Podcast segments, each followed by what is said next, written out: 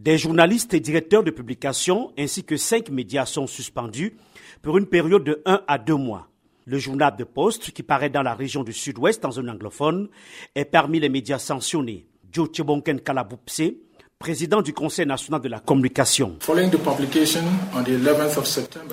Suite à la publication le 11 septembre 2023 sur les réseaux sociaux de la une du journal The Post, des informations susceptibles de perturber la cohésion nationale et la paix sociale, le Conseil a décidé de suspendre le journal The Post et son directeur de publication délégué, Som Silvanus Kini, de ses activités de directeur de publication et de l'exercice de la profession de journalisme au Cameroun pour une période d'un mois ainsi que le journal.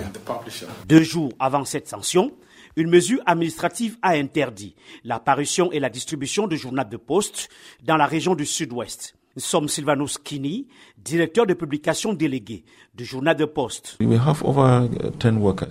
Nous avons plus de 10 employés à Bouéa à la direction générale. Ce sont eux qui faisaient la production du journal. Nous sommes en tout 20 employés si vous nous ajoutez aussi. Les employés sont déçus, ils ont le moral bas parce qu'ils ne peuvent pas venir travailler au bureau. La base de la sanction que nous écopons repose sur le fait que la une a circulé sur les réseaux sociaux. Nous n'avons jamais publié l'article en question. La pilule est amère sur le plan financier. RIS FM, une radio privée à Yaoundé, a été suspendue pendant quatre mois l'an dernier. Sismondi Balev Pichoka, son promoteur, a écopé de trois mois de suspension. Si on restait encore un mois fermé, j'ai déposé le bilan, carrément. La suspension était due à un phénomène politique. C'était juste un moyen de, de me mettre en difficulté puisque je ne suis propriétaire d'aucun immeuble. les locaux de la radio, je les loue.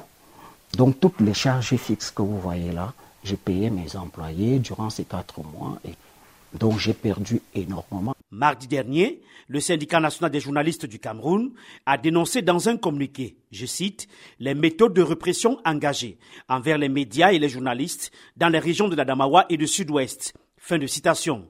Jude Viban, président de l'Association nationale des journalistes anglophones. Nous, les journalistes, on aurait dû préférer un système d'auto-évaluation, mais comme le NCC est déjà là, on se dit, bon, on fait avec NCC. Mais maintenant qu'on veut faire avec NCC, maintenant l'administration vient intervenir encore. Donc c'est un peu, euh, c'est du va-et-vient. Yaoundé, Emmanuel Juntap, VOA Afrique.